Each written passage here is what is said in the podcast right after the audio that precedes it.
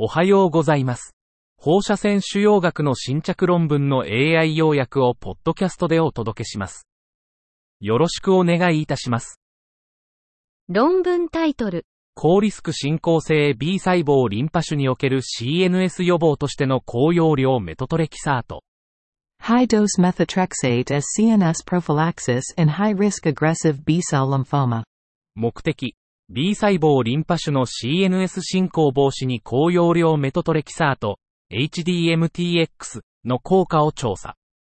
方法、高リスク患者を対象に、HDMTX 使用の有無で CNS 進行リスクを比較。結果、HDMTX 使用患者は CNS 進行リスクが低下。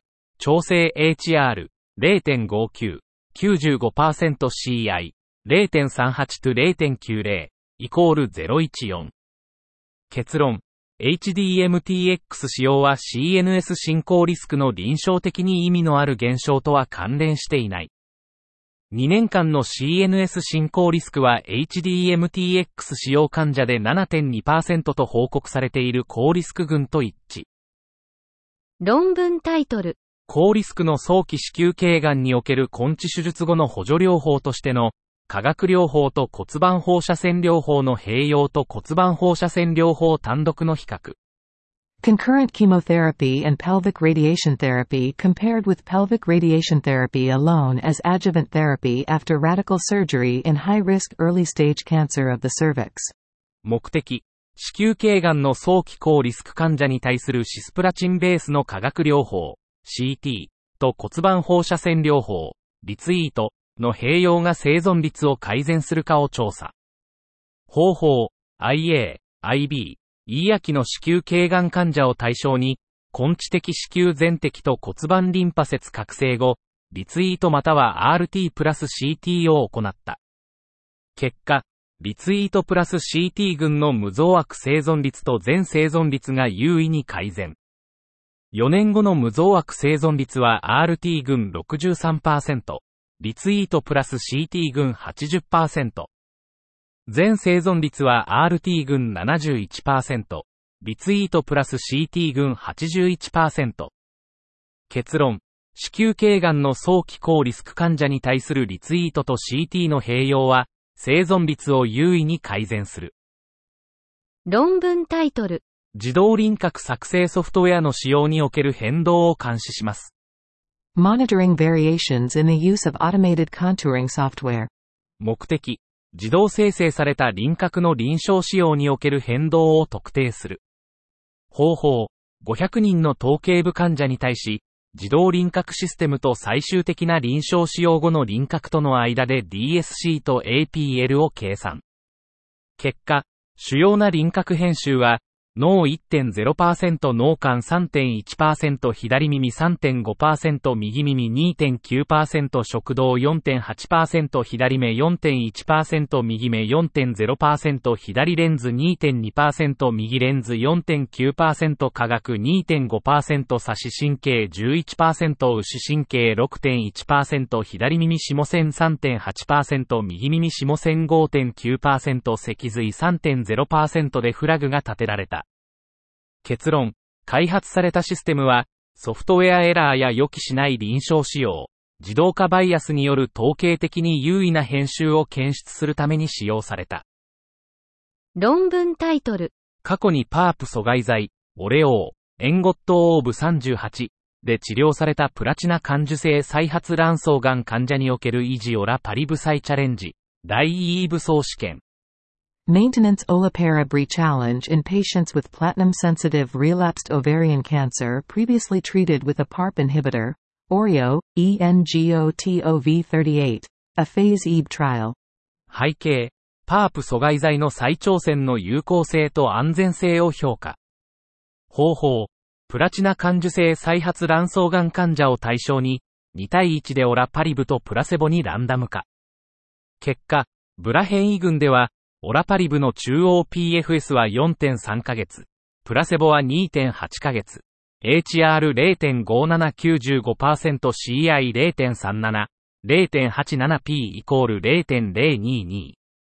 結果、ヒブラ変異群では、オラパリブの中央 PFS は5.3ヶ月、プラセボは2.8ヶ月、HR0.4395% CI0.26、0.71P イコール0.0023。結論、オラパリブの再挑戦は、ブラ変異群と非ブラ変異群の両方で統計的に優位な PFS 改善を提供。論文タイトル。ステージ 3N2 の肺リンパ上皮主様がんの治療選択肢、後ろ向きコホート研究。Treatment options for stage 3N2 pulmonary lymphoepithelioma like carcinoma, a retrospective cohort study. 背景と目的、肺リンパ上皮様がん、プレルクは、鼻咽頭がんと類似性を持つ非小細胞肺がん、NSCLC の稀な形態で、ステージ 3N2 プレルクの最適な治療法は未だ議論中です。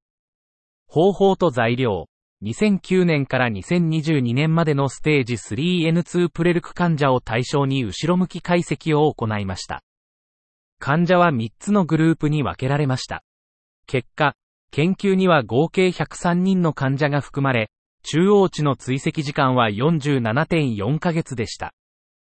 全患者の中央値 PFS は66.6ヶ月で、3年 PFS と3年 OS の割合はそれぞれ66.0%と92.4%でした。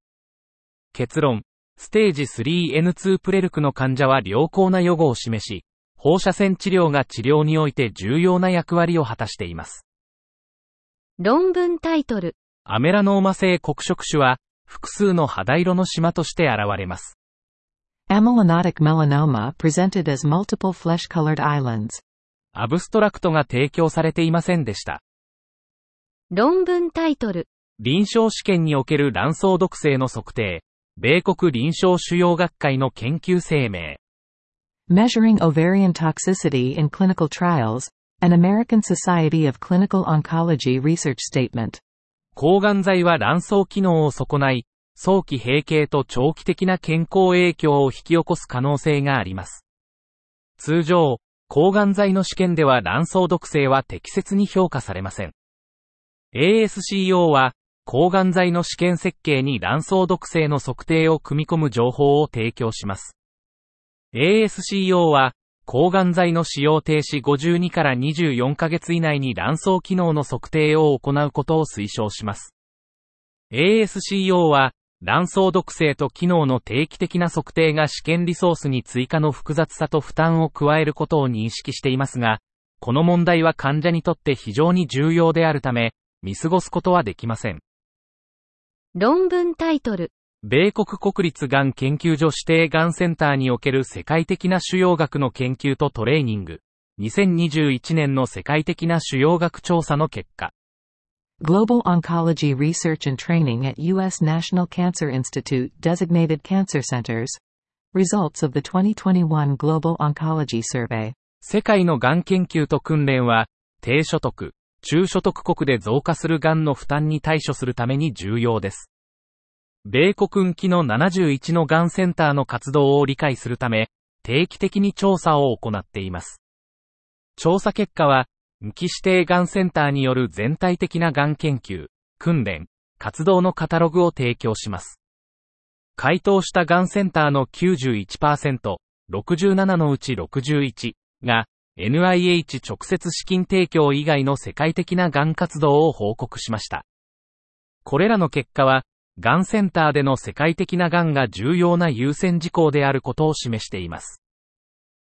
以上で本日の論文紹介を終わります。